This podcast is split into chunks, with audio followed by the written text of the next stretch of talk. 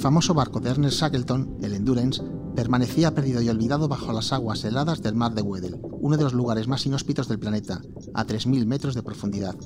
Llevaba allí olvidado más de un siglo. Era casi imposible, era buscar una aguja en un pajar, literalmente. Javier Cacho es el autor de la única biografía sobre Shackleton que se ha publicado en España. Verdaderamente me emocioné porque yo creía que no podían hacerlo, lo habían intentado hace tres años, no lo habían logrado, habían perdido un dron submarino que costaba una barbaridad de dinero y es un, el mar de Weddell es un mar con mucho hielo, con mucho hielo. Hacía poco se habían quedado atrapados por los hielos, lo mismo que le pasó al Endurance. Me quedé a punto de, echarme a llorar cuando vi la rueda, el timón y me imaginaba a Shackleton, a Weil, a Worsley sujetándola y guiando el buque.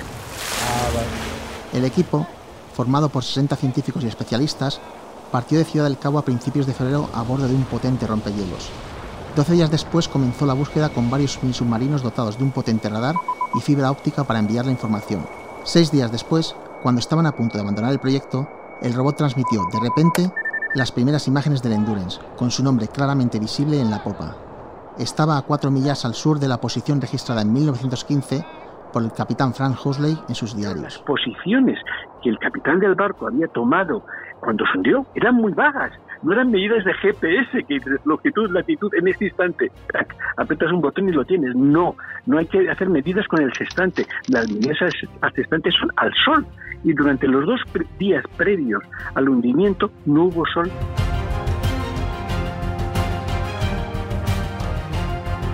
Shackleton se había hecho un nombre durante la edad heroica de la exploración de la Antártida. Hubo muchas expediciones importantes. Él participó en dos. En la primera estuvo a las órdenes del mítico capitán Scott, que lo envió a casa por motivos de salud. En la segunda se quedaron a 180 kilómetros del Polo Sur. Endurance era, era eh, un gran barco. La única, la única diferencia con los barcos de, tiempos pretéritos era que era motor. El gran problema es que todavía no llevaba radio. Era un barco que se, se construyó para el Ártico ya está, se construyó con esa, con esa, con, con, esa premisa, va a estar navegar entre hielos, eh, y no queremos que se nos, que se nos que tener problemas con él, porque estaba previsto para llevar turistas y por lo tanto había que tener un barco perfecto. Ese, luego pues el tema del turismo en el barco no, no funcionó y, y Shackleton lo compró de segunda mano, se llamaba el Polaris. Y de hecho, en el, nombre del barco, en el, cuando pone Endurance, debajo hay una, hay una cruz, hay una cruz de cinco puntas, la cruz del Polaris. Amundsen le robó su sueño cuatro años después, en 1911, al convertirse en el primer hombre de la historia en pisar el Polo Sur. ¿Qué tendría que hacer ahora para alcanzar la gloria y poner su cuerpo al límite de la resistencia humana? El plan se le ocurrió pronto. Tendría que cruzar a pie, de punta a punta, todo el continente antártico, desde el mar de Weddell al de Ross. Se buscan hombres para un viaje arriesgado. Sueldo bajo, frío extremo, largos meses de absoluta oscuridad, peligro constante. No es seguro volver con vida. Honor y reconocimiento en caso de éxito. Era tan difícil que hasta Munchen se mostró sorprendido e incrédulo cuando Shackleton le confió su plan. Pocos aventureros se habían atrevido a llevarlo a cabo. A pesar de las advertencias, se presentaron más de 5.000 candidatos.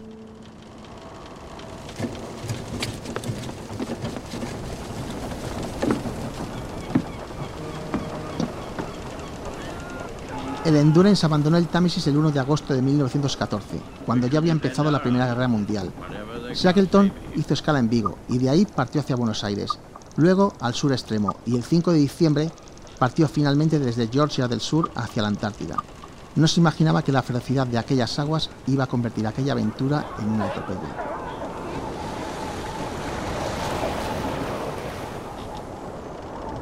La última batalla comenzó el 24 de octubre de 1915, cuando a las 7 menos cuarto de la tarde vieron que una masa de hielo de varias toneladas empezaba a destrozar la proa.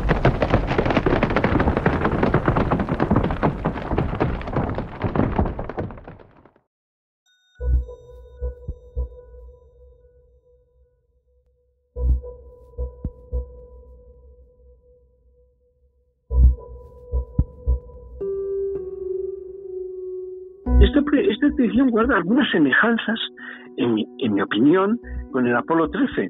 El Apolo 13 tenía la ventaja que tenía una radio, tuvo una avería, tuvo un accidente grave, muy grave, que hubiese condenado a la muerte a los astronautas, pero sí tenía radio para, para hacer esa llamada de socorro. En el caso del Endurance, en el caso de Shackleton, cuando primero el barco quedó atrapado, no tenían a dónde llamar, no tenían Londres, Londres, tenemos un problema. El maestro del hielo, que como se suele llamar, es el que va dirigiendo eh, más a babor, más a estribor, avanzar por aquí, romper ese hielo. Bueno, y más o menos iban avanzando sin ningún problema, sin ningún problema, relativamente sin problemas. Eh, navegar entre hielo siempre relativamente sin problemas. Y de repente, de anoche a la mañana, los vientos cambian, presionan, tac, y barco se queda, se queda encerrado. ¿Se preocuparon? En ese momento no. El agua se filtraba por varios puntos del casco. Durante dos días, la estructura no dejó de crujir ante aquel empuje colosal. Las vigas se curvaban chirriando hasta que se rompían en un estallido seco. Oficiales, científicos y marineros se turnaban para intentar achicar el agua, pero era imposible.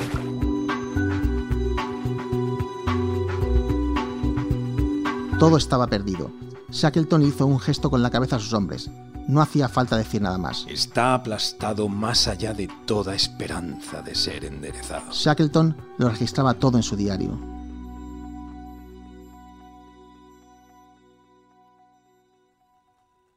No había duda, no había duda en que, en, en que salieran de esas tenían suficientes reservas de comida en el barco y suficiente carbón en el barco para mantener la, calefacción funcionando. Shackleton supo cómo manejar a sus hombres.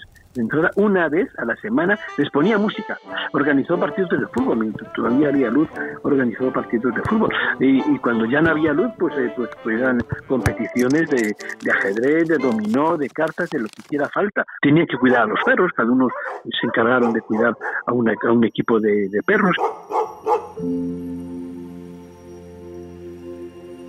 Tras casi un año atrapado en el hielo y a merced de los movimientos de las placas, la tripulación se despertó con los gritos desesperados de su jefe.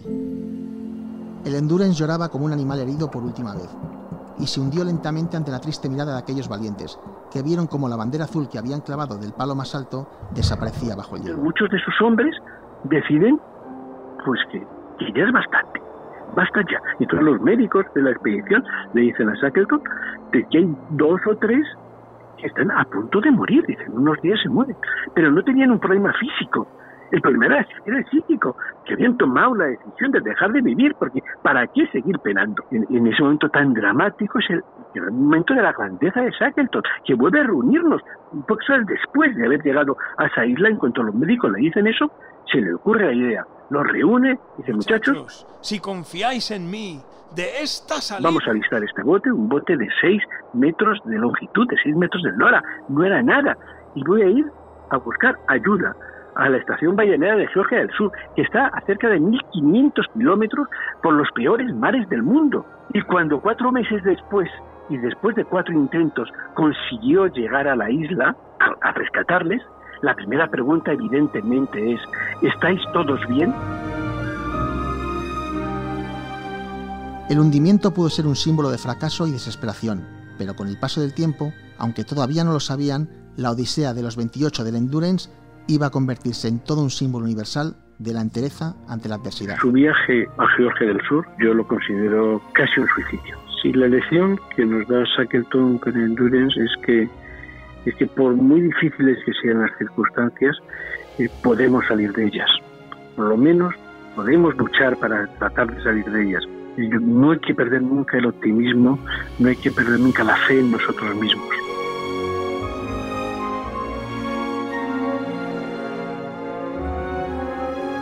La tragedia del Endurance que Shackleton convirtió en la mayor hazaña de la Antártida es un podcast de ABC, con producción y guion de Israel Viana, edición de Andrea Carrasco y con la colaboración de Javier Cacho y Jesús García Calero.